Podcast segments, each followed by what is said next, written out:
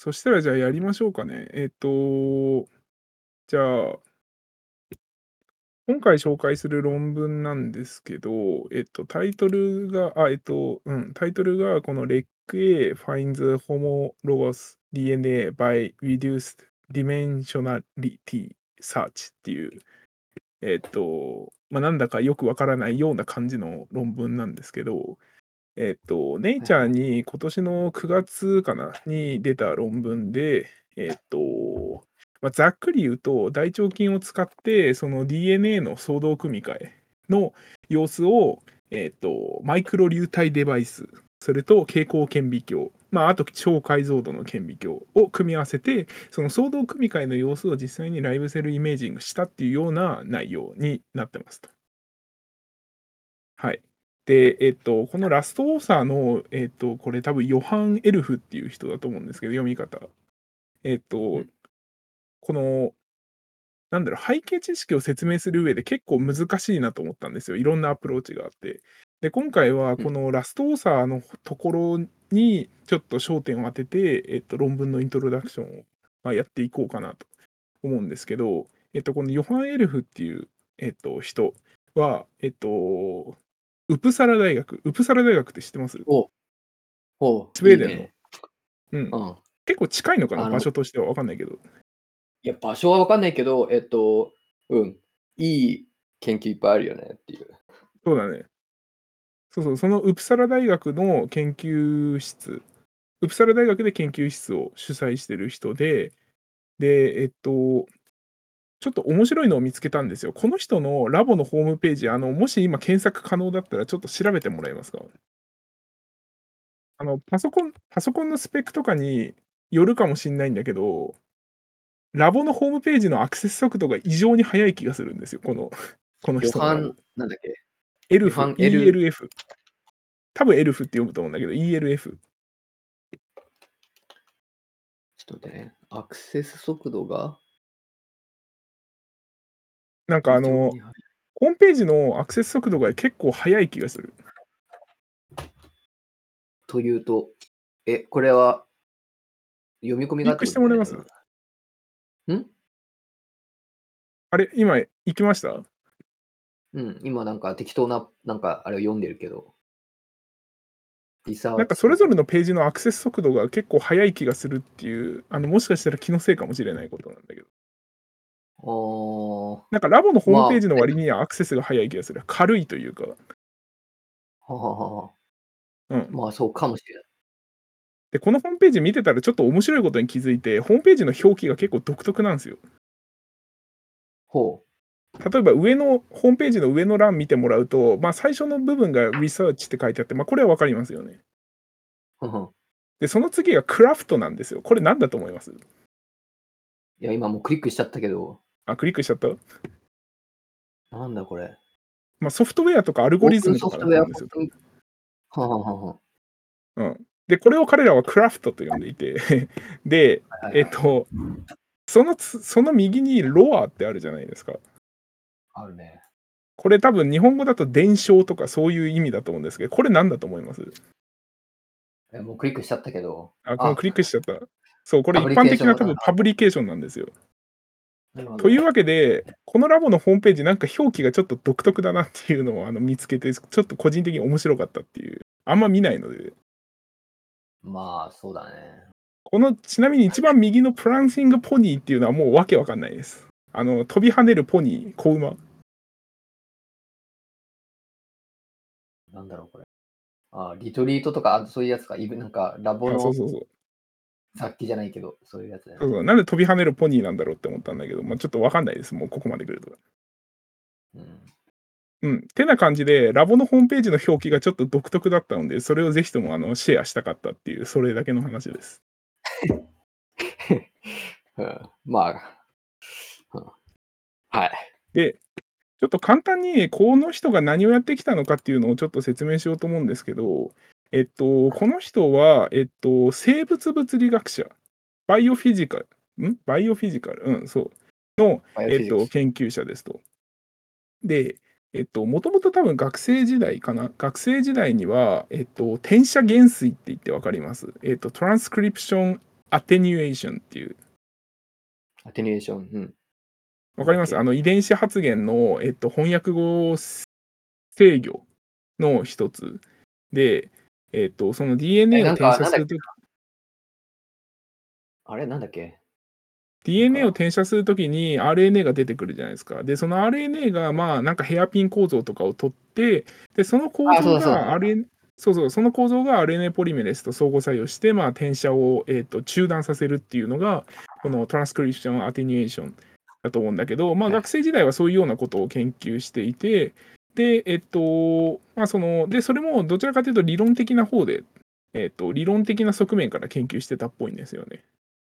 で、その後、えっと、ポスドクの時に多分ハーバードに移って、で、そこで、えっと、その、一分子イメージングで、その酵素の、酵素、エンザイムの活性を調べるような、まあ、ラボに、えっと、ポスドクとして行って、で、えっと、そこでどうやら、その、えっと、転写因子だったり、そのリプレッサーだったり、その大腸菌を使って、そういった因子の、えっと、一分子レベルでのイメージングをし始めたっぽいんですよね。で、えっと、という感じで、えっと、まあ、そこから多分この人たち、この人は、その顕微鏡の仕組み、しあの一分子イメージングっていうような、その、えっと、傾向の方の世界に入っていって、で、えっと、で、どの時点でこの今回の論文のテーマとなるような話を始めたのかちょっとわからなかったんだけど、だけど、えっと、まあ、近年、2015年以降とかかな、には、えっと、その、えっと、タンパク質がどうやってその細胞内の、えーまあ、ある、例えば DNA のある特定の領域をその検索するのか、まあ、検索って言い方はあれなんだけど、どうやってその領域を見つけるのかっていうようなことにフォーカスを当てた論文を出していて、えっと、例えばこれ、ちょっと待って、キーボードが動かない。えっと、あ、OK、OK。で、これ実際彼らの、えっと出してきた論文をいくつか紹介したいんだけど、えっと左の方が、えっと2020、だからまあ去年か、に出てきた論文で、えっとこの論文何かっていうと、えっと、ラックリプレッサーって言ってわかります？うん。大腸菌の、えっと、ラックアイとかとも言われるかな。うん。そのラックリプレッサーが、その DNA の表面上、えっと、まあ、つまりその DNA を一本の、なんていうの、まあ、線みたいなものとして捉えて、で、その DNA の表面上を一次元的にその目的の配列、つまりラックのオペレーターをどうやってその見つけているのか。つまりラックアイがどうやってそのラック O を見つけてるのかっていうようなことを、えっと、そういうメカニズムをその調べたような論文っていうのがこの左の方に書かれているもので、で、えっと、まあ、結構面白いことを言っていて、例えばその、一その、えっと、ラックのリプレッサーっていうのは DNA 上まあスライディングするっていうことがまあ言われてるんだけど、だけど、その実際にはそのスライディングするだけじゃなくて、その DNA のその二重らせんの溝に、溝の部分を、まあなんかその、ものすごい、なんか、なんえっ、と、どれぐらいだったかな、なんか0.2ミリセカンドとかの頻度で、なんかスキップしながら歩いていって、で、それで、その、えっ、と、まあ、そのスキップするとスライディングするをうまく使い分けて、その目的の配列を、えっ、と、なんていうのかな、それなりに、あの、いい感じの速度で見つけてるっていうようなことを、まあ、調べていっていたり、あとは、えっと、これ、右の方の論文で、あんまりこれは詳しく説明しないんだけど、その、左がリプレッサーと、えっと、オペレーター、大腸菌のリプレッサーとオペレーターの話だったのに対して、右の方はこの、えっと、大腸菌の中でその Cas9、つまりそのうん、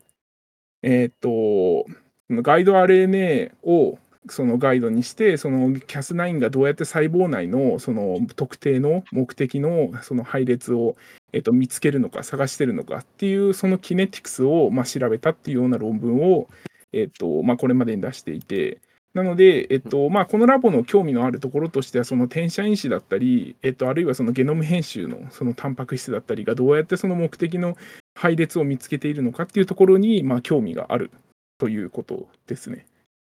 で、今回の話なんだけど、今回その遺伝子の相動、遺伝子修復の時の相動組み換えの話をするので、その話を少し、えっと、まあ、おさらい的にしたいと思うんですけど、えっと、はいはい。まあ、左は、えっとまあ、いつものあの分厚いザ・セルから持ってきた教科書の図で、えっと、まあ、その相動遺伝子の修復と、えっと、相動組み換えを使った遺伝子の修復の、えっと、まあ、メカニズムを書いていて、細かくは説明しないんだけど、まあ、えっと、簡単に言うと、えっと、まあ、2本差の DNA があって、そこにダブルストランドブレイクが入りますと。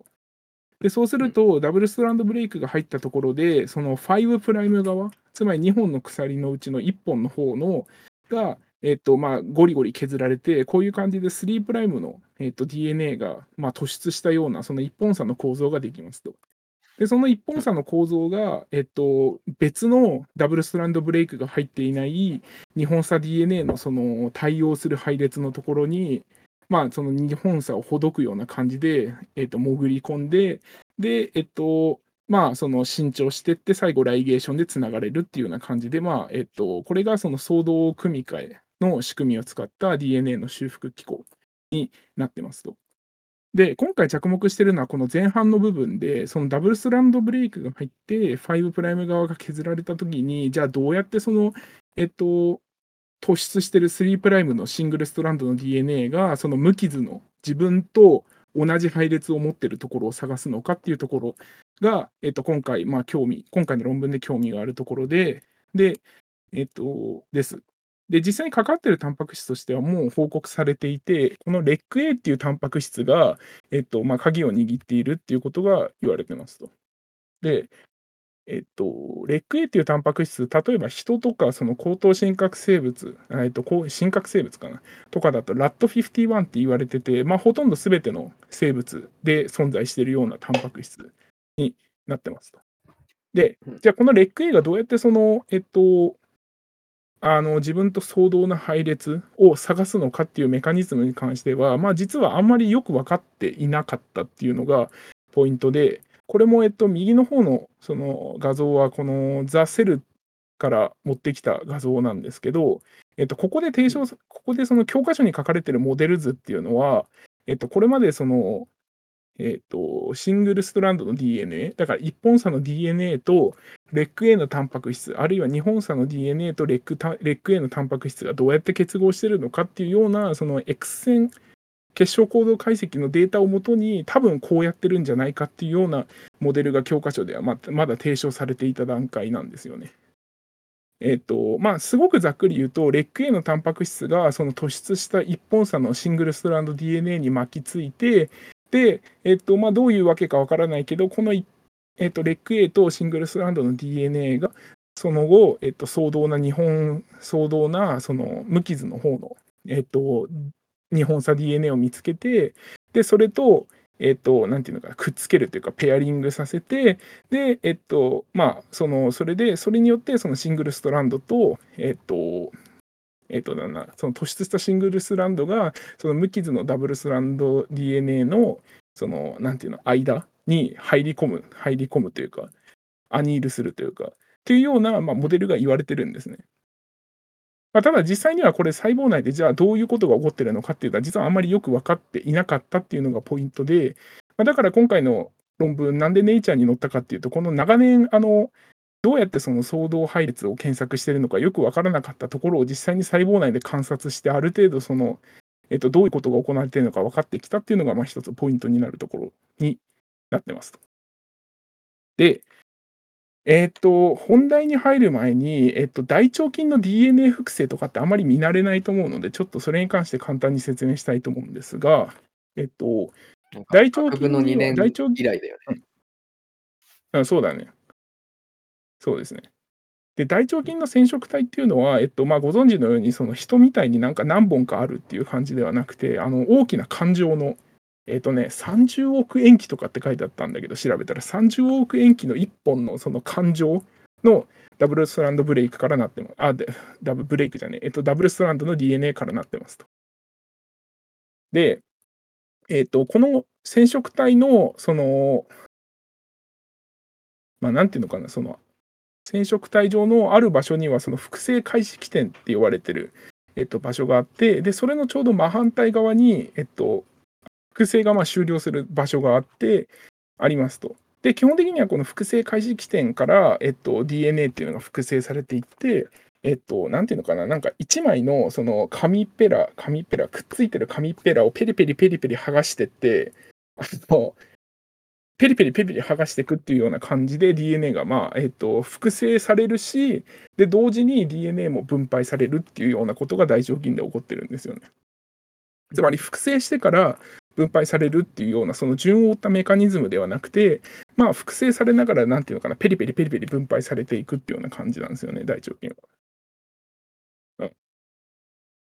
という感じで、まあ、すごくざっくりだけど、あの、こんな感じで DNA が、ま、複製されて分配されていきますっていうのを頭に入れた状態で、えっと、今回のフィギュアの方に入っていこうかと思うんですが、えっと、ほいっと。で、今回の論文何をやったのかっていうと、えっと、ポイントはポイントは多分2つあると思っていて、1つがその大腸菌で、えっとなんていうのかな、その大腸菌の DNA 複製を可視化するような、まあ、システムを構築したっていうのがまず1つ。で、さらにその、あ、DNA 複製じゃねえ、ごめんなさい。えっと、DNA のその相動組み換えの修復の修復のところ、そこを、えっと、ライブセルで見れるようなシステムを作ったっていうのが、この研究のまず、あの、ポイントの1つ。で、もう1つが、まあ、実際にそのレック A のタンパク質がどうやってその、えっと、相動な配列をつけているのかっていうのを、まあ、実際に観察して、ある程度そのもっともらしいモデルを提唱したっていうのが、まあ、2つポイントになっていて、まず最初に、えっと、ここで紹介するのが、えっと、その、どうやってその、行動組み換えが起こってる瞬間というか、のを可視化するのかっていうのを、えっと、まあ、それを説明しているのが、この最初に出しているフィギュアになっておりますと。で、この A とか B の A の図段って特にそうなんだけど、多分説明されないと意味わからないと思うんですよ。なんだこれっていう。で、えっと、このなんか、なんだ、分裂、分裂じゃねえ。大腸菌が、そのなんか規則正しく溝にスポスポはまってるじゃないですか。で、これ何かっていうと、えっと、右の方にサプリメンタリーから持ってきた図があるんですけど、えっと、この一番上の、まあなんか3つ丸が縦に並んでて2個また丸が並んでるみたいな、そういう、えっと、なんか設計図みたいなものがあると思うんですけど、この設計図みたいになってるの、これが、えっと、一つのそのマイクロ流体デバイス。つまり、まあなんかチップのようなものの表面が、こういうような加工がまあされているんですよね。で、そのそれぞれのチップの丸いところで、その左に書かれているような、例えばインダクションメディア、まあこれ後で説明しますけど、あとウェイスト、グロースメディアっていうような、まあいろんな液体だったり、その細胞だったりを、えっと、そこから流したり、あるいはまあそこから出したりっていうようなことができるようなマイクロ流体バスなんですよね。で、えっと、この A のフィギュアで書かれているこの大腸菌がスポスポ並んでるこの溝に並んでるこれ何かっていうと、えっと、この右の図で言うと、この青い、えっと、なんか、青い線が2本ピーって引いてあると思うんですけど、ここの部分を表しているような図で、これ何かっていうと、大腸菌をその流しえっと、大腸菌をそのメインの流路っていうのかな、に流していったときに、その流路の横に、えっと、たくさんの大腸菌と同じぐらいの幅の溝を、まあ、掘っておくんですよね。で、その溝に溝にはまってった大腸菌、だからある程度その声、ある程度細胞の濃度を制御した状態で流してあげると、多分そういう溝に大腸菌がポコポコはまっていくみたいで、溝にはまってった大腸菌を観察してしたのが、まあ、今回の、えっと、まあ、その後出てくるフィギュアの、えっと、見方になってますと。なので、えっと、一度溝にはまった大腸菌は、それ以降、そう、なんていうのかな、その横に動いたりとか、どっか遠くに行ったりとかっていうことはなくて、基本的には溝にはまったまんま、えっと、その後、その大腸菌っていうのは、細胞が増殖し、あ細胞が成長して、で、その後分裂するっていうような様子が見えると。えっと、ここまで大丈夫ですか？まあ、一応、そういうデバイスを作ったってことだよね。うん、そうそう。だから A の図の右はこれ何かっていうと、一つの溝にはまった大腸菌の様子っていうのを、えっと、4時間まで観察した様子を並べているっていう感じですね。うん、だから一つの大腸菌が、えっと、その後、なんていうの、だんだんだんだん大きくなっていくから、その、えっと、下にある方、つまりディスタンスが遠い大腸菌は、だんだんだんだん外に追いやられてって、だけど根元にいるその0マイクロメートル付近に大腸菌っていうのはどんどんどんどんでかくなって分裂して分裂してっていうのをいう様子がまあ実際見えますよねっていう。あ、あ、あちょ根元ってどういうこと？根ん？えっと、根元っていうのはこれ多分あの、なんていうの、あのメインの流路からえっと、溝に入って、その溝、なんていうの、メインの流路から一番遠い溝の部分、えっと、なんていうか、この A の図の、えっと、まあ、手前奥があるとして、奥側がこれ0マイクロメートルだって多分指定されてるんですよ。で、この0マイクロメートル付近の大腸筋は、まあ、あのちょっと図が小さいんで分かりづらいんだけど、見ていくとどんどんどんどんでかくなって、ある時点で分裂してっていうのが、まあ、様子が見えるじゃないですか。うん。うん、で一方で、その下の部分の大腸筋がでかくなるんで、溝の、その、なんていうの、えっと、いわゆるその A のそのマイクあの溝が掘ってある図の手前側に入ってる大腸筋っていうのは、だんだんだんだん押し出されていきますよねと。大腸筋はさ、えっと、手前から順番にこうはまっていくってこと？の入れるときに。うん、そうだね、そういうイメージ。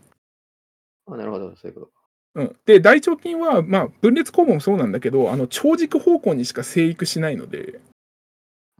だからこういうことができるっていう感じですね。横にも成長するんだったら、これはあのある意味制約になっちゃうから、こういうことはできないんだけど、大腸筋は縦にしか伸びないので、こういうことがまあできると。で、えっと、えっと、で、実際のデータに始めるときに溝を、始めるときに溝を埋めるんじゃなくて、溝にちょっとだけ大腸筋が端っこにいる状態にしとくってことですね。えっと、いや、ちょっとだけじゃなくてもよくて、結局これあの、A の右の図を見てもらうとさ、最初に言った大腸筋ってだんだんだんだん押し出されてるんですよ、これ。あ、外に出てっちゃうんだ。うん。出てったやつは多分このウェイスト、右のウェイストっていうところで回収されちゃうんだと思う。だから溝にあはまってる状態だけモニタリングできるって感じかな。あ、なるほどね。そういうことか。だけど、これによってその、えっと、なんていうの、1細胞レベルで、まあ、割と終えるわけじゃないですかうん。あの動動かないので、ちゃんと溝にはまってるそし、で、長さも多分こういうシステム作ると、おそらく自動化である程度定量できるんで、まあ、多分結構やりやすいシステムなのかなっていう気はするんだけど、えっと、まあ、こういうシステムを作りましたっていうのが A の図になっておりますと。で、えっと、で、えっと、本題に入る前に、今回筆者らが一体どうやってその総動組み換えのタイ、なんていうの、総動組み換えのタイミングを観察観察したのか、つまりその総動組み換えのマーカーとしてどういうシステムを使ったのかっていうのを、えっと、説明したいんだけど、えっと、この左下のプラスミドの図って見えます？ちょっとかなり小さいんだけど、うん。見えますか？で、これ、えっと、はい、えっと、まあ、すごく簡単に言うと、テトラサイクリンのシステムを使って、えっと、Cas9 のタンパク質が、えっと、まあ、発現するシステムを、発現するプラスミドを大腸筋に入れてるんですよ。で、それとは別に、えっと、これ SOS って書いてあるんだけど、SOS って何かっていうと、その大腸筋の総動組み換えの仕組みが、えっと、総動組み換えが起こる時のその反応、細胞の反応のことをなんか SOS レスポンスっていうようなことを言うらしいんですけど、まあ、つまりその DNA の総動、DNA が損傷して、それが総動組み換えによって修復されると、この SOS のレスポンスっていうのが活性化すると。で、その SOS のレスポンスが活性化したときに、細胞内でその CFP、つまり青いタンパク質が、えっと、発現するようなシステムを使ってるんですよね。えっと、なので、つまりどういうことかっていうと、えっと、Cas9、今回 Cas9 のタンパク質を使ってダブルスタンドブレイクを、まあ、人工的に導入してるんだけど、この Cas9 が発現して、で、その標的の箇所を切ります。で、その切った後に、えっと、その、なんていうの、自分のその総動組み換えに使う無傷の方のペア、えっと、テンプレートを探す時間がありますよね。で、その探して、で、そこで、えっと、なんていうの、無傷の、その、えっと、テンプレートと、えっと、まあ、一緒になったときに、そこから総動組み換えが起こるわけなので、つまりその、えっと、Cas9 の発言を誘導して、実際にダブルスタンドブレイクが導入されてから、この SOS の、えっと、レスポンスが起こるまでに若干のタイムラグがあるんですよ。で、それが実際に C のところで表されてる、このリペアタイムっていうところで、細かい図の見方はちょっとこの後説明するんだけど、ロスから、えっと、リカバリーまでの間で、まあ、ちょっと下の SOS、えっと、少し出てる気はするんだけど、まあ、これの、えっと、まあ、そのラグがあるので、これを筆者らはリペアタイム、つまり、えっと、総動組み換えが、あれ、えっと、そうだね、リペアタイムっていうような定義をしていると。いうわけなんですね。で、えっと、まあ、SOS さっき言ったように、あと、その、総動組み換えが始まると、総動組み換えによる DNA 修復が始まると、えっと、CFP というタンパク質が発現してくるので、その細胞内でこの CFP のタンパク質がわらわらだんだん濃くなっていくっていう様子がまあ見えますと。いう感じで、えっと、で、じゃあ実際にその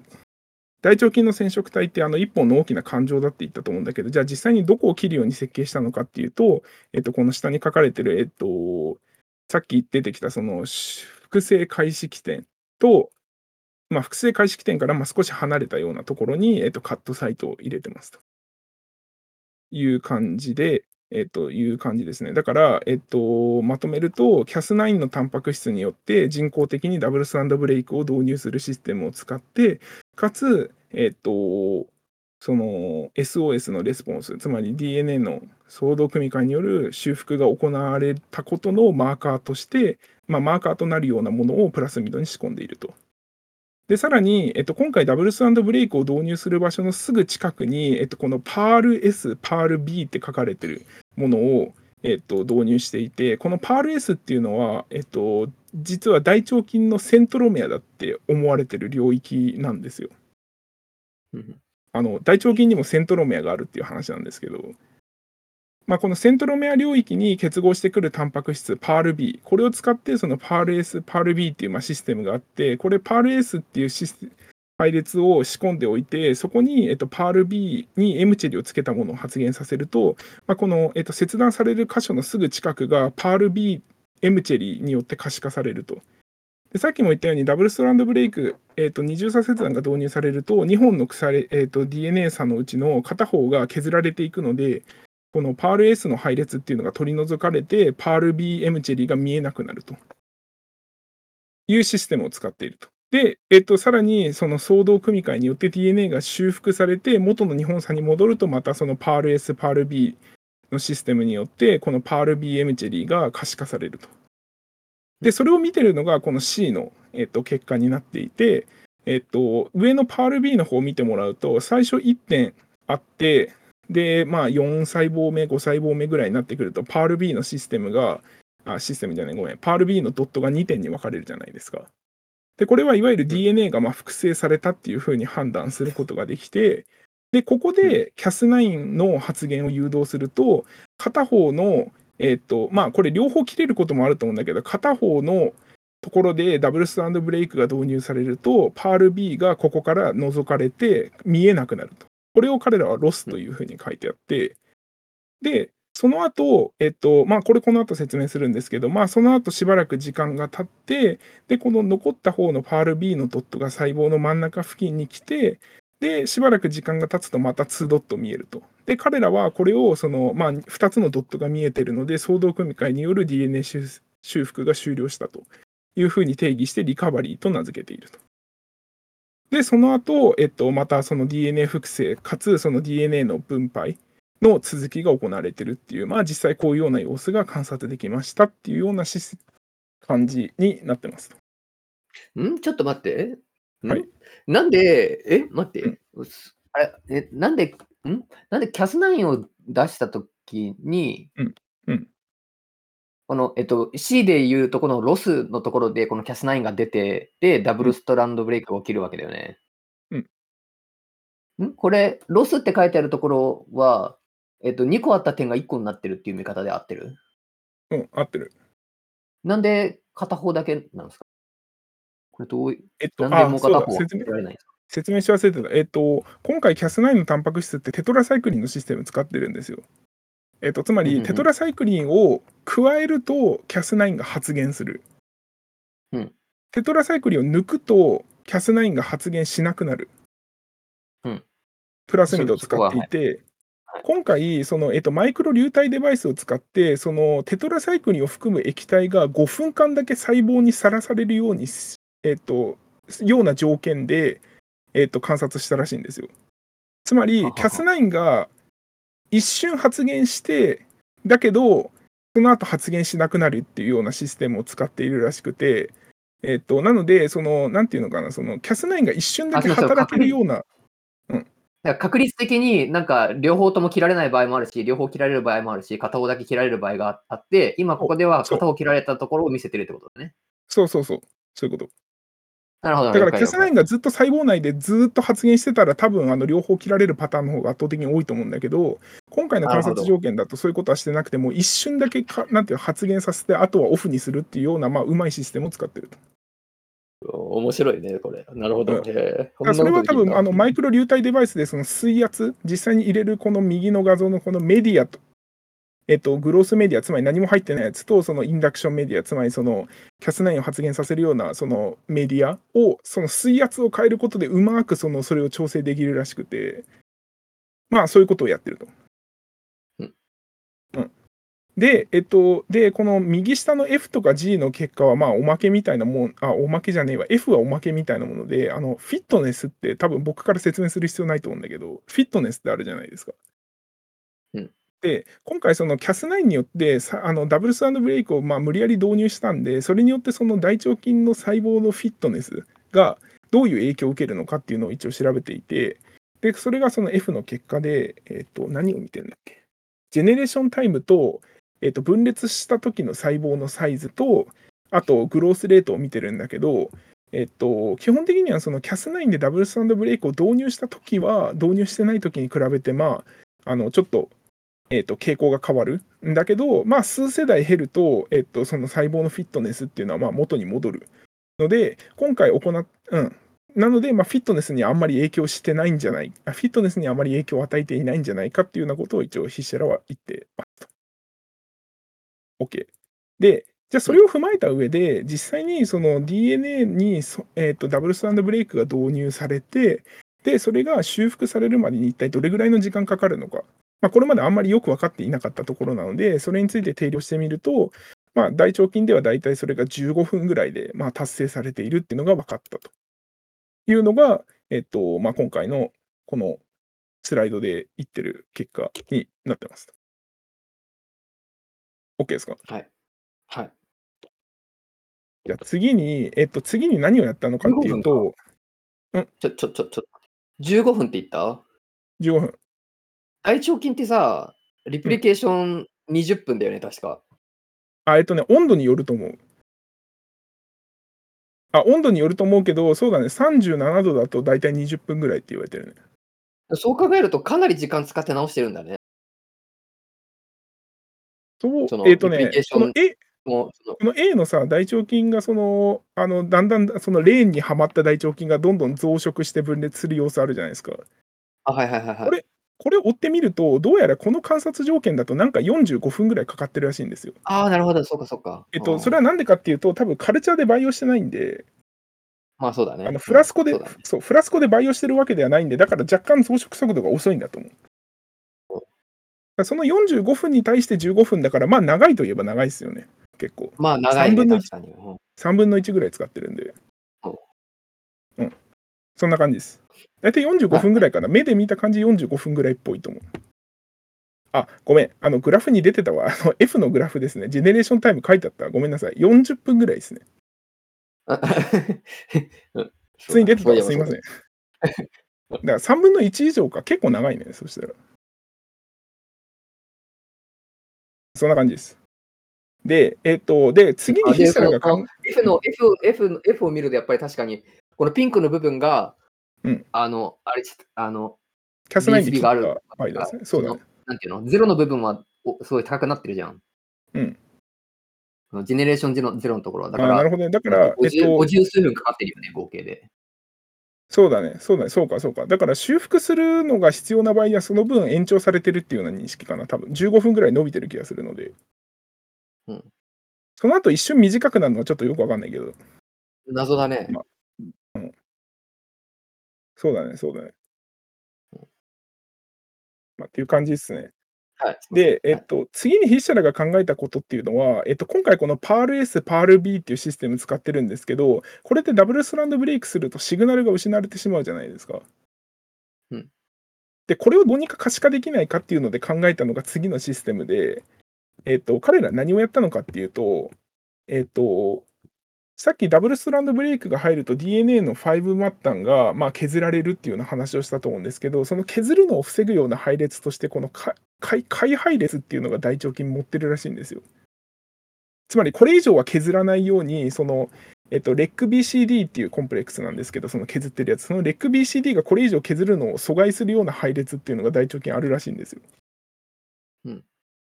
うん。で、この配列の。それはその、その解配列っていうのは、うん、えっと、大腸菌のゲノムにこう、たくさん、こう、散らばってるってこと？えっ、とね、ごめん、たくさんかどうかはわからないな。だけど、大腸菌はそういう配列を持っているらしい。だから、つまり、えっと、全部の、なんていうの、全部が削られずに済んでるというか。か多分そういう配列ちょこちょこあるんじゃないかなと思うんだけど、ちょっとそれはわかんないですね。うん、はい。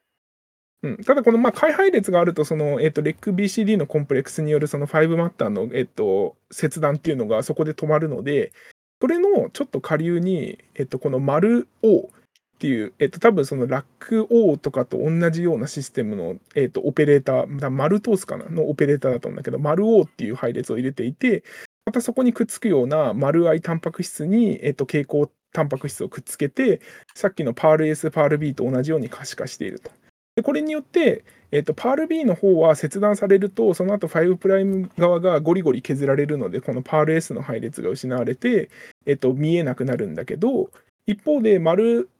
I の方はそこまで到達しないので、まあ、その切れた方の末端も可視化できるよねっていうので、可視化したのが、この A の方の結果になってますと。で、これを見ると、確かにそのパール B のところに関しては、さっきも見たように、その2つドットがあって、で、これが、えっと、クリス、キャス9が導入されると、片方消失して、で、えっと、消失してない方は細胞の中央付近に、えっと、やってくると。で、その、しばらく経つと、また2ドット、まあ、2ドット以上に見えるんだけど、えっと、まあ、えっと、またド2ドットに戻っていくっていうような、えっと、まあ、2ド、うん、ごめん、2ドットっていうのはちょっと言い方あれかな。まあ、あの、複製が終わって、また複数ドット見えるようになると。なんで複数ドットかちょっとわかんないですけど、あの、見えるようになると。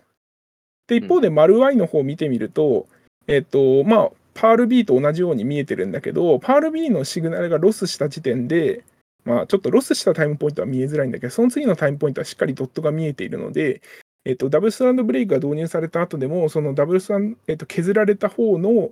えっと、まあ、その、なんていうの、染色体の末端の様子っていうのも、これでモニタリングできると。そういうようなシステムになりますよっていうのが、えっと、この A で表していることになっていて、で、えっと、これ見ると分かるんだけど、そのパール B とか丸 I とか、その、えっと、ダブルストランドブレイクが導入された後に、細胞の真ん中に寄ってるじゃないですか。あのシグナルが。でこの細胞の真ん中に寄ってるっていうのが、えっと、その染色体全体として細胞の真ん中になんか例えばわって集まってるのかそれともその特定のダブルスタンドブレイクが導入された領域だけが集まってきてるのかっていうところに筆者らは興味を持って実際に、えっとまあ、その染色体全体でどういうようなそういう動きを示すのかっていうのを見るために、えっと、このカットサイトを導入した大腸菌の染色体の真反対に位置するこの YGAY っていうところ、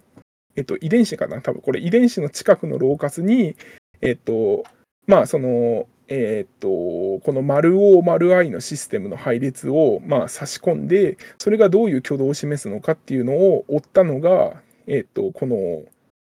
D か、D の結果になっていますと。で説明し忘れたんだけど、C の方の結果は、これ、えっと、切断した後のその丸 I、丸 I のシグナルドットがどう動くのかっていうのを、えっとまあ、654細胞で見た結果を表していて、この0分の時点が Cas9 を誘導した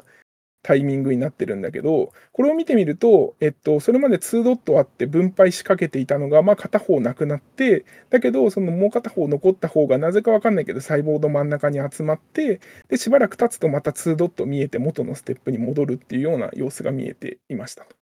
で、一方で、このカットサイトの真反対にある YGAY っていうところのキネティクスを可視化してみると、こういう動きっていうのは全然見られずに、つまりそのダブルスタンドブレイクが導入された場所のような動きは示さずに、まあ、ごくごく普通に細胞の両端に向かって分配されていくっていうような、まあ、様子が見えてきたと。つまり何が言えるかっていうと、こういうその細胞の真ん中に集まる挙動っていうのは、どうやらそのダブルストランドブレイクが導入された箇所、あと、えっと、それと相同な配列を持っている箇所が、えっと、まあ、なんか細胞の真ん中に集まってきているっていうのが分かってきたっていうのが、えっと、今回このライブセルイメージングで可視化して分かってきたことになっておりますと。いう感じですかね。え？うん。なんか言ってることがわかるんだけど、え、ん？うん。ちょっと待って。これさ、ん？その、切られてない側も、相方の切られてる部分だけが真ん中に来てるってこと？切られてないがもう、うん、えっと、こうごめんなりますね言い方がすごいあれだけど、えっと、うんえっと、切られてない方のゲノムのコピー。えっと、今この、うんこの段階2コピーあるわけじゃん、1細胞に。ありね。ゲノムがで、えっと、片方は切られてて、片方は切られてないんだよね。切られてない。で、えっと、この、えっと、光ってるので見えてるのはさ、この、えっと、パパワー B で見えてるのはさ、えっと、切られてない方が、ない方だね。えっと、切られた方、えっと、なんていうの、あいもう片方が切られたことによってどう動くかっていうのを見せ,、見せてるわけじゃん。うんうん。そうだよね。でしたら別に切られて、その、なんていうの？ななんていうのかな、切られてない方のコピーの気持ちでいくとさ、別に俺が切られたわけじゃないのに、相方がどこ切られたかが分かって、で、その部分だけが真ん中に寄ってくってことだよね。まあそうなるで、その後2ドット現れてるので、まああの同じタイミングで真ん中に寄ってったかわかんないけど、少なくとも真ん中には寄ってってるよねっていう、どっかで。はで、それを担うのが、さっきイントロで出てきたレック A っていうタンパク質だって思われてたんですよ。まあどうあやってるかは別としてどこが切られ、てなんてさ、切られてない側からしたらさ、分からなくない？え？ので、切られてる側の方で形成されるレック A とシングルストランド DNA のコンプレックスが細胞内で自分と似た配列を探すって話なんですよ。そうかそうか。そう。そこがもちろん興味があるところで、もちろん筆者らは次にレック A のタンパク質をライブセルイメージングで見ていると。それがこの結果になってますと。で、えっと、パー B とかっていうのはさっきと同じ仕組みなんでもう説明しないんだけど、えっと、パー B がこんな感じで、えっと、これ見えにくいんだけど、2ドットあって、で、ロスっていうところで、まあ、片方失われると。で、さっきじゃあ、イントロで登場してきたレック A ってどういう挙動を示すかっていうと、このパー B のシグナルがなくなった瞬間に、そのなくなった箇所にウォって集まるんですよ、こんな感じで。し強いシグナルのドットとしては見えて、で、その後パその後レック A がどんな構造をしてるかっていうと、こんな感じでニョロニョロっていうあの繊維状の構造が細胞内で見えるんですよ。はうん、で、この繊維状の構造がニョロニョロニョロニョロ伸びてって、伸びてるうちに、どうやらその複製、えっと、複製されて、複製じゃねえわ、えっと、修復が終了するっていうような、つまりその、この相同、えっと、自分と相同なペアを探すときに、どうやらレック A の繊維がその細胞の中に、まあ、結構な長さでニョロニョロ伸びているっていうような様子がここで見えてくるわけなんですよ。うん。で、それをもう少し、えっと、細かい時間解像度で見たのが下の B の結果になっていて、えっと、これ最初の時点で多分レック A がもう極在してるタイミングで20秒期に観察してると思うんだけど、えっと、レック A からこんな感じで、その繊維がニョロって伸びて、で、しかもそのニョロっと伸びた繊維が割と細胞内を、なんていうのかな、ダイナミックに行ったり来たりしてるっていうような様子が見えると思うんですよね。うん。で、こういう挙動っていうのは今までまあ細胞内で観察できなかったので、えっと、あまあ、観察できなかったのかな、ちょっとサーチ不足なんですけど、多分こういうふうなじ高い時間解像度で見たのは、今回の論文が初めてなんじゃないかなと思いますとうん。で、えっと、実際に、じゃあ、その、この、レック A の繊維が見えるその時間っていうのは、どれぐらいの時間なのかっていうのを定量したのが D の結果になっていて、えっと、トータルってところを見てもらうと、大体平均して8.8分ぐらい。さっき、えっと、さっき、えっと、修復に15分ぐらいかかるって言ったので、さらにその時間の半分ぐらいの時間、このレック A のフィラメントっていうのが、まあ、フィラメントだったり、このスポットって呼ばれてるのが、えっと、まあ、存在していたっていうのが、えっと、まあ、定量の結果分かった。っていう感じになっていて、で、まあ、えっと、さっきも見たように、レック A っていうのは2つの極材パターンを示していて、まずはこのスポットっていう、つまりその、おそらくだけど、その、ダブストランドブレイクが入った箇所に、このレック A のタンパク質が、まあ、わらわら集まってきて、で、その後、えっ、と、まあ、その繊維状の構造を作ってる時間っていうのが、まあ、残りの、まあ、6分ぐらい。っていう、まあ、こういうレック A のダイナミクス、時間変化っていうのを捉えることができたと。で、筆者らはじゃあ次にこのレック A の構造を、まあ、もう少し細かく、えっ、と、高解像度で見ようっていうので、ここでステッド、えっ、と、を使って、まあ、観察していますと。で、えっ、と、これ免疫染色の画像でして、で、えっ、と、この、えっ、と、なんだっけ。あ、このアルファタグっていうのを使って、レック A の、まあ、お尻にアルファタグっていうのをつけていて、で、このアルファタグって何かっていうと、えっと、えっと、これ何アミノ酸だ ?1、2、3、4、5、6、7、8、9、10、11、12、13、13アミノ酸からなってる、まあ、ものすごい、えっと、まあ、割と小さめの、えっと、タグでして、で、このタグ使って、えっと、このタグを認識するようなナノボディ、ナノボディってわかります？アルパカとかの、その元、なんていうか、なんか小さい、なんていうの、抗原を認識する部分だけ取り出した、えっと、まあ、タンパク質の断片ですね。が nanobody になってますと。で、これを使って今回、えっと、免疫染色して、それを STED で観察した結果が、えっとまあ、この F の結果になっていて、で、えっと、まあ、あの confocal だと全然なんかぼやっとしてよくわからない感じなんだけど、 STED で見ると結構構造が明らかで、なんか細胞内にこういうあの繊維状の構造が、まあ、見えていると思うんですよね。うんっていうわけで、まあ、このレック A うんステ STED、STED ってなんですかえーっとね、 STED っていうのはですね、ちょっと待ってくださいね。 STED の顕微鏡ってなんか聞いたことないですか全くないですね。いや、僕の知識不足なのか、あれなのかわかんないけど。でねちょっとあの、間違ったことを言うとまずいので、あ のちょっと調べようと思うんですけど、えっと、ノーベル賞を受賞したんですよ。えっと、いつだったかな？でね、 STED ってノーベル賞いつだっけ？あの、ノーベル賞を受賞したその顕微鏡の技術で、あの、あの、励起光を当てると、蛍光って、その、なんていうのかな、円状に広がるじゃないですか。あの、点分、え、なんだっけ、点なんとか関数、ちょっと覚えてないんですけど、あの、蛍光のシグナルがちょっとぼやって広がるんですよ、どうしても。レンズを通して。うん、で、そのぼやっとしてる部分って結局解像度が低くなってしまう、まあ、原因の一つではあるんですよね。で、そのぼやっとしてる部分の、を、なんていうのかな、その、えっ、と、これどう説明したらいいんだえっ、と、その蛍光の発光を、その、なんていうのかな、本当に、その蛍光が出てほしいポイントのちょっと外側の部分の蛍光を、えっ、と、ブリーチするような形で、あの、ドーナツ状の、その、えっと、なんていうのかな、ドーナツ状の光を当ててあげると、その、本来ぼやっとしてるはずの点が、そのドーナツ状に、そのぼやっとしてる部分が、えっと、ブリーチされるので、えっと、ものすごく小さな細かい、あの、本来、だから本来そこだけが光ってるよねっていうような状態の蛍光像が得られるんですよ。はあ。えっと、ごめん、伝わるかな？ちょっともう 語彙力が足りなくてあれなんですけど。えっと、つまりその、あ蛍光が出てきた時のその本来の点から本来の点で蛍光が発されたらその点しか見えないはずなんだけど実際にはぼんやりとした蛍光、えっと冷気したあれが得られるんですよ。でそのぼんやりとした部分をその真ん中真ん中をくり抜いたドーナツ状の、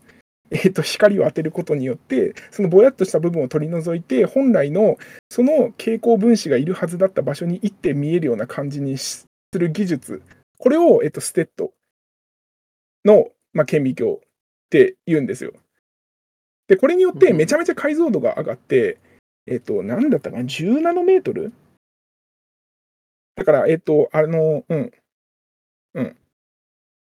10ナノメートルだったかな、ちょっと覚えてないんだけど、だからものすごい高解像度で細胞をあの見れるようになったっていうのが、このステッドの顕微鏡なんですよね。すみません、ちょっと語彙力が足りてないんで、あれなんですけど、あの、気になったら見てもらえると、調べてもらえると嬉しいですウ。ィキペディアのめっちゃ短い説明を見てるけどね。誘導放出抑制顕微鏡法。えー、知らなかったな。これぜ。あ、いや、なんかあの、説明してって言われるとちょっと難しい。僕も勉強不足ですね、これ。なんとなく頭の中でイメージで分かってるんだけど、まあ、ちょっとそれじゃ足りないですよね。じゃあステッドコ冷気候、エネルギーえっと、点分布関数、えなんだっけな。えっとこういう時に用語が出ないのがあれなんですけど。あ、あそうだよね。点分布関数、ポイントスプレッドファンクション。あ、そうだね。うん、オッケーオッケー。点分布関数だね。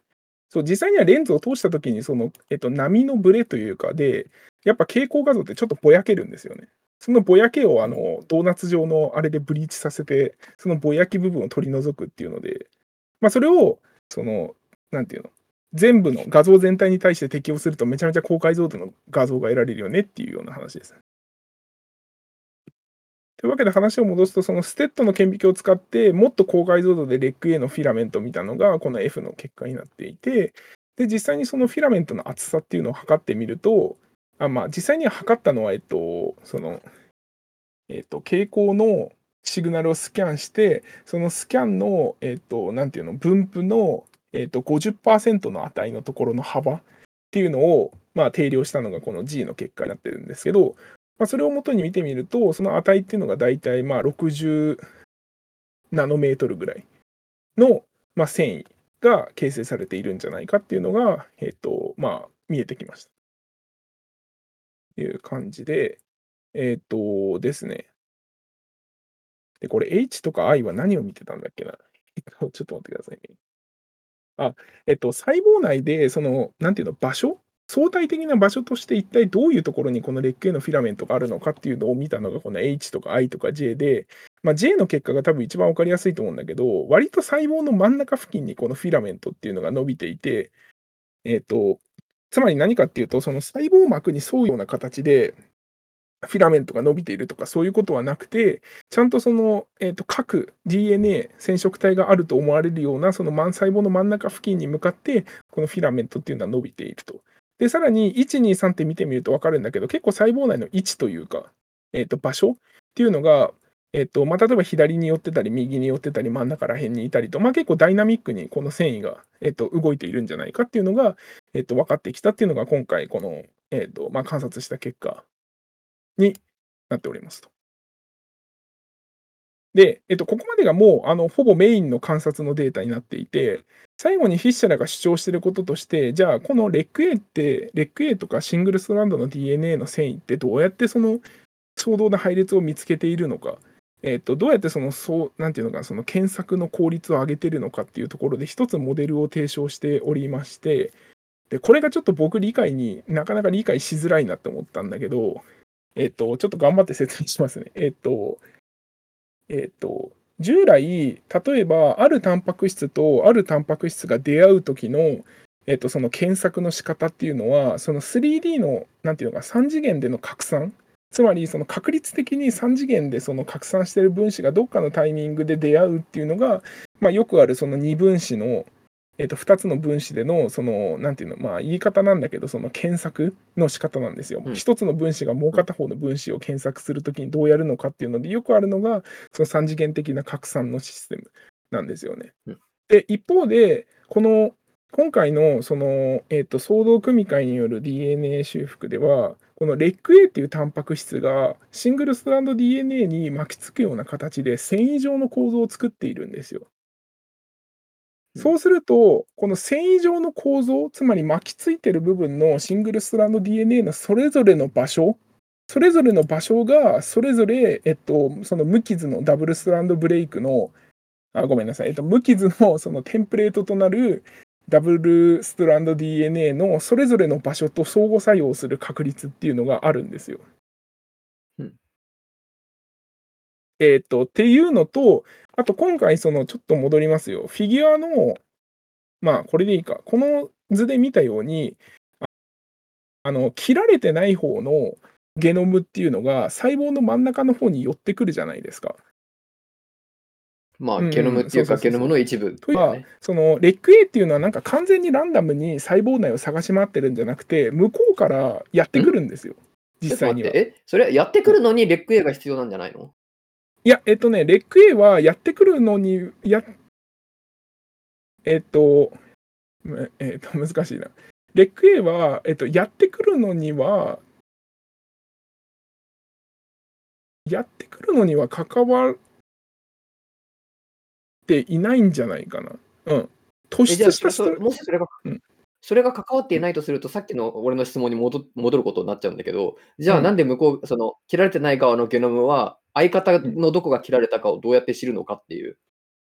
うん、そこなんですよね。そ そこなんですよ。そこなんですよ。今回読んでて、あの、まあ、僕はちょっとよくわからなかったのはそこで、なんでその切られてない方が細胞の真ん中に寄ってくるのかに関しては、今回これは説明与えられてないんですよね。え、ちょっとさ、えっとね、うん。えっと、なんかどっかでさ、えっうん。と、なんだっけ、えっと、レック A、えっと、2つ列、えっと、写真、多分次のスライドあたり、前かな。なんかレック A の光が出てくるやつ。あ、これそれそれそれ。うん。それで、えーっと。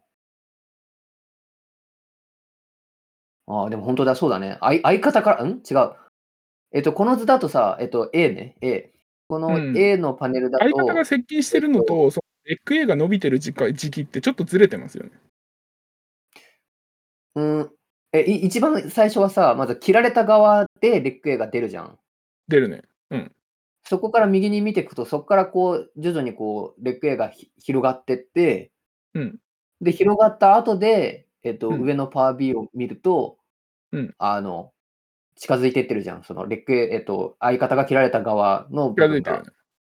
だからやっぱりレレック A がまず先に、えっと、切られてない側のゲノムで、どこうん。を中心に持っていくかっていうのを決めるのに必要なんじゃないの？その動かすのにレック A が必要かどうかわかんないけど、どこかをその決ああ、定するのわかった。ごめん。ああ、言いたいことはわかった。そうだね。確かにこれ、この画像を見ると、えっと、なんだ、上の、えっと、リペアのこの IR の上あたり、パール B がま、細胞の真ん中に寄ってる時にレック A のフィラメントも確かにちょっと短くなってるような感じには見えますよね。だからそうん。れを、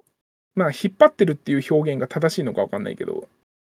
まあ、レック A が引っ張ってるっていう言い方はしないけど、そうの、ん。どこを引っ張るかを決めるのに必要な可能性は普通にあるよ。だってそそれが、すなんていうの、そうだね。特異的に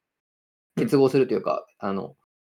あ、でもそれはさ、そのレック A まあ、言い方次第だけど、そのレック A がその相同な配列を検索ま、検索し終えたっていうような表現もできるわけですよね。検索しうん。終えて、で、その後、ま、レック A が必要かどうかは別として、えっと、その2つの領域が、ま、細胞の真ん中付近に、えっと、集められると。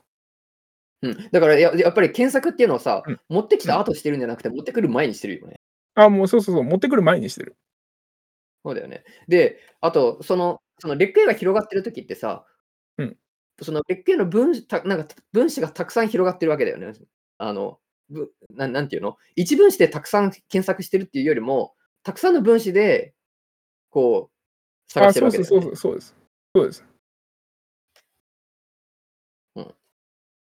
だから1個の分子で全部を検索する必要はないわけでしょ？あ、もちろんもちろんもちろん。うんうん。あ、そうかそうか。だからさっきの例がちょっと言い方悪かったかも。なんか一般的にはそういう話があるよねっていうような感じで出したんですよね。さっきのうんうんう 3D ん。の検索っていうの。はいはいはい。で、そう、これ何がね、新規性なのか、ちょっと僕はあの、なかなか最初理解しづらかったんだけど、えっと、彼らはその論文で、その検索の次元を下げてるみたいなこと言ったじゃないですか、レック A の繊維が。あ、まあ、繊維とは言ってうん。ないけど、レック A が次元を下げてるっていうようなことを言っていて、その次元を下げてるっていうのはどういうことかっていうと、さっき言ったような、その、いわゆるその 3D の拡散でランダムで、その、なんていうの、あの、確率的に遭遇するみたいな、そういう 3D の検索から、このレック A の繊維によって、その検索のこう、なんていうの、次元を1つ落として2次元で検索してるんじゃないかっていうようなことを言っていて、えっと、具体的には、えっと、その、なんていうのか、超軸方向えっと、つまり細胞の超軸方向を彼らは Z 軸って呼んでるんだけど、この Z 軸の検索っていうのは、えっと、なんていうの、Z 軸でのその検索、えっと、なんつ えー難しいな。えー難しいな。えっと、Z 軸方向っていうのは、その検索効率には影響しなくて、あくまでその細胞の単軸方向っていうのかな、その XY の平面上での平面上でその遭遇するしないっていうのが、えっと、この検索効率に影響してるんじゃないかっていうようなことを言ってるんですよ。それ、うん。わかります？わかりますっていうか、僕はあの最初、んって思ったんですけど。つまり、細胞の長さがどんなに長くても、検索効率っていうのは、この繊維ができてる以上、その、なんていうの、繊維で巻き取られてる DNA の、えっと、どこかの部分が、その、えっと、探したい配列の、まあ、前後と似通った配列に当たるはずなので、そういう似通った配列と、えっとこの A のパネルのさ、うん。色がいくつかついてるこの四角っていうのが、何に対応えっしてるんですか？と、右が、えっと、切られてない方のテンプレートで、左が、まあ、レック A のシングルストランド DNA で、そのレック A のしに巻きつ、レック A が巻きついてるシングルストランド DNA のそれぞれの領域っていうのは、えっと、実際に切られてない DNA の領域のどこかと相互作用をもちろんするよねというのを表しているのがこのフィギュアです。うんなるほど。うん。うん。うん多分だから30%ぐらいしか俺は分かってない気がするな。えっと、だからレック A のフィラメントが伸びていくと、えっと、必ずしもなんていうのか、その末端と末なんていうか、イメージとしてはその末端と末端で綺麗にその相同な配列を身につけたっていうよりかは、えっと、レック A が伸びて伸びてって、あの細胞内でぐるんぐるんしてるうちに、えっと、どこかでそういうそのテンプレートの配列の、まあ、一部というかと相互作用するチャンスはあるよねと。うん、あだからあれだよね、要するにあの、なんなんて言うんだっけ、あの検索する、あのネットとかでけん、まあ、図書館でもいいんだけどさ、検索するときにさ、一部だけ一致すればいいみたいな感じでやってるってことだよね。その第一段階で。そうだね要す。るに全部一致全部一致じゃなくて、端っこだけうん一致してれば、そこでこのアフィニティが高くなるから、ああ、そうだね。そこからそうバシッとはまるってことだよね、多分。これを二次元の検索と言っていいのかちょっと僕は分からないんだけど。うん。まあでも、いずれにせよ、あの、これまでこういうモデルっていうのは言われてなかったので、筆者らは今回の実験結果から、まあ、こういうようなモデルがあるんじゃないかっていうのを、えっと、まあ、示していて、それの証拠として実際に実験して、えっと、その細胞の長さが関係ないよねっていうのを見たのがこの B の結果なんですよ。まあ、パール B に関してはちょっとスキップして後で説明するとして、このレック A とか丸 I とかっていうのを見てもらうと、えっと、そのレック A の繊維が形成されてる時間っていうのはどうやら細胞の長さに依存しないっていうのを彼らは、えっと、データとして出していて、で、えっと、さっきこの丸 I って何かっていうと、あの、えっと、切られてる方も切られてない方も可視化できるようなシステムとして、その、えっと、解配列のすぐ下流に丸 I っていうのを、えっと、丸 O 丸 I っていう、えっと、丸 O の配列を入れて、そこに丸 I がやってきて可視化されるっていうようなシステムをやってて、つまりまあ、その、えっと、2つの複製された DNA がどれぐらいの期間一緒にいるのかっていうのを定量したのが、この一番右の丸 I コロカライゼーションっていうデータなんだけど、このデータ見てみると、確かに細胞の長さによらずに、ほぼほぼ、あの、なんていうのか、その一緒にいる時間が一定。で、かつ、えっと、レック A の繊維が形成されてる、なんていうの、時間も一定だと。で、パール B に関しては、なんかどうやら細胞が長くなると、スプリットの時間が短くなるっていう、ちょっと僕はこれよくわからないんですが、えっと、まあ、えっと、で、これに関しては、著者らはあんまり何も言ってなくて、一応この3つのグラフをもとに、えっと、このレック A によるその相動な配列の検索っていうのは細胞の長さによらないんだと。だからつまり細胞の長軸方向の長さ、Z 軸に依存しないので、まあ、XY の平面で探してる。つまり、えっと、この、なんていうの、ブリブリ伸びたレック A の繊維のそれぞれの部分が、その細胞内の、なんていうの、その平面の XY の平面上を、あの似た配列を探してるっていうような、そういう次元を下げた検索をしてるっていうようなモデルを提唱してるのが、まあ、えっと、この著者らの言い分になります。うん。うん。うーん。うーん。あの、もやっとしませんかっていう、あの、僕はもやっとするんですけど。もやっとす、な、うーん。ただ、ただ、下の、下のデータは実際に測定した感じ、まあ確かに細胞の長さで極端に変わるっていうことはなんかあまりなさそうな気もするので、えっと、この上で言われてるモデル図がちょっと僕はよくわからなかったんだけど、まあ確かに細胞の長さに依存、あまり依存しないのかなっていうのは、まあそれはそうかなっていう気がします。つまり細胞の長さによらずに、あ、ちなみに言い忘れた、大腸菌は、えっと、細胞が長くなれば長長くなるほど、なんか DNA 量があの増えるらしいです、それに比例して。はどういうこと？うん、話がややこしくなるん だけど、DNA 量が増えるらしいです、大腸菌ちゃんは。増えるってどういうこと？え？ゲノムが大きくなるの？いやー、えー、わわかんないです。すいません、わかんないです。ただ最後になんかそういうサプリメンタリーのフィギュアが1個上がってて、ん？っていう感じだったんですけど。うん。うん。だからこの辺はね、ちょっとあの、わかんない。なんかぼあの、出た論文を全部チェックすれば理解できるのかもしれないけど、ちょっとこの論文単体だけだと少し僕はわ分かりづらいなっていうような印象を持ちました。うん。いやいや、てか、え、なんていうの、結果を理解したのよ。結果を理解したんだけど、それはがも新しいかどうかっていうのは俺は何もわからないっていう感じかな。えっと、レック A の繊維がこういうダイナミックに変化するっていうのを可視化したのがまず初めてですね、多分この論文。ああ、なるほど。じゃあ、だから今までモデルモデルとしてレック A っていうタンパク質がそのなんていうの実際にそのノックアウトとか変異を加えると相動組み換えが起こらないっていうようなことは、えっと、多分見ていてでそのレック A とそのシングルストランドの DNA だったりダブルストランドの DNA がどうやって結けあダブルストランドはごめん違うかもしれないけどシングルストランドの DNA とどう結合しているのかとかその結合には ATP がいるいらないっていうような議論っていうのはこれまでされてきたんだけどで実際に細胞内でそのダブルストランドブレイクが起こった時にどうやってそのレック A が、えっとどういうレック A がだからどういう構造を作ったりしてどういうふうにえっとまあ、だからどういう振る舞いをするのかっていうのがこれまで多分直接観察されていなかったのでそれを観察した初めての論文になるって感じですかね。まあうん言い方を変えると相動組み換えによる DNA 複製を、えっと、しっかりちゃんと可視化したっていうのがまあ新しいポイントではあるかな。うん。ですね。うん、だからそれはまあやっぱり検索がどこで行われているのかっていうのはまあ言えるけど、うんえっ、と、検索がどう行われてるかっていうのは俺はなんかやっぱピンとこないな。で、その最後のモデル図は検索がどう行われてるかって話だもんね、多分。そうですね。そうですね。うん、まあ、全く読んでないのに、エビちゃんのね、説明がね、すごいわかりやすいんで、わ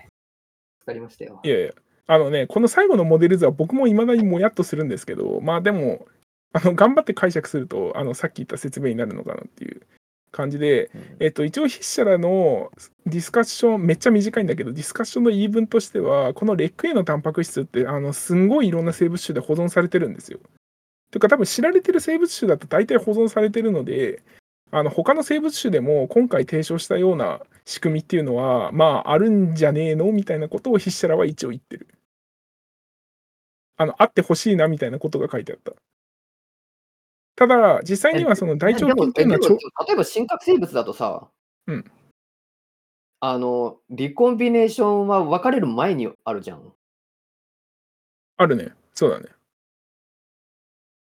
だからそのレックエが今回みたいにフィラメントで伸びる必要もないんじゃないか。だって隣同士になってるからさ。ん？ちょっと待って。あ、うん、そうそうそうそう。だから、えっと、うん、そうなんですよ。まず DNA 複製とその DNA の分配のタイミングっていうのはずれているので、確かに志望家が言ったように、そのあのフィラメント伸ばす必要ないんじゃないのっていうのは確かにその通り。その通りだと思います。で、あと、これ、その、えっと、繊維が伸びる伸びないで、これ今回、その長軸方向にしか大腸菌が、えっと、生育しないのを前提としたモデルではあるので、まあ、実際の細胞って別にあの長軸方向だけじゃないじゃないですか。しかも角膜あるし。大腸菌は角膜ないので、うん、実際の生物種は角膜があるので、またこういうレック A のフィラメントが実際にこういう、まあ、実際にこういうような構造をとってるのかっていうのは、まあ、ちょっと、うん、なんか個人的にはなさそうかなっていう気はするんですけど、まあ、一応筆者らは、なんかこれがいろんな生物種で保存されてるかもねみたいなことをちょろっと言ってるっていう感じですかね。そこに関してはなんか特に調べてたりはしないです。という感じです。個人的には、まあ、レック A のフィラメントを見たっていうのは確かに面白いところではあるんだけど、それよりかは、どちらかというと、そのピンポイントで DNA の複製を見るためのシステムを作ったっていう最初の方が、個人的には面白いかなっていうような気がします。そうだね。うんうん。っていう感じで、えっと、以上になります。で、まあ、あの最初に言ったように、この著者ら多分、そのサーチプログラム、こういうその細胞内をどう検索するのかっていうようなところに関しては、まあ、論文がちらほらこの5年ぐらいで出始めたって感じなんで、まあ、多分今後も、あの、さらなる解析をしていくのかなっていうような気がしております。うん。まあ、どういう研究が出るのか、ちょっと個人的には興味があるので、まあ、あの、着目していきたいなっていう感じですかね。っていう感じで、えっと、以上になります。はい。はい。お疲れ様です。